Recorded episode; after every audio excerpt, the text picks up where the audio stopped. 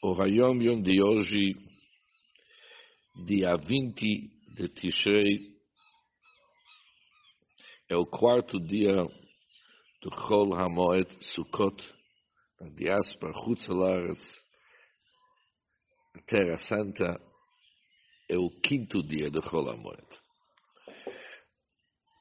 O Hayom Yom de hoje, ele explica os Nanuim. Os Nanuim são os movimentos fizemos como Etrog e Lulav.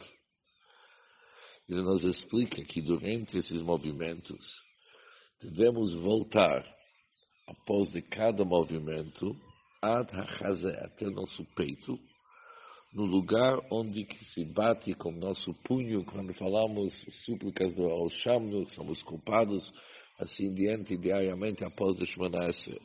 Aquele lugar onde que nos batemos com o nosso punho é aonde que nos devemos voltar como Lulav e Etrog e tocar em nosso coração, nosso peito. O Rebbe Rashab uma vez falou em seus fabregos para explicar o assunto do porquê que nós fizemos os movimentos com Lulav e Etrog até o lugar onde que nos batemos achamando com o nosso punho. Isso segue a ideia que antes da fila, que são momentos de seriedade, uma pessoa deve sentir amargura,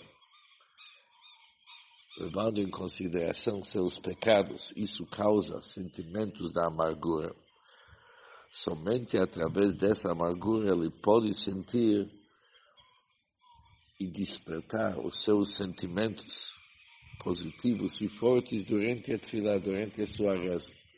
Para despertar sentimentos durante a reza, antes devemos sentir amargura sobre nossos pecados. Isso é a ideia do Hashem. De uma certa forma, apesar que não está explicado aqui, está ligado também com os Nanuim.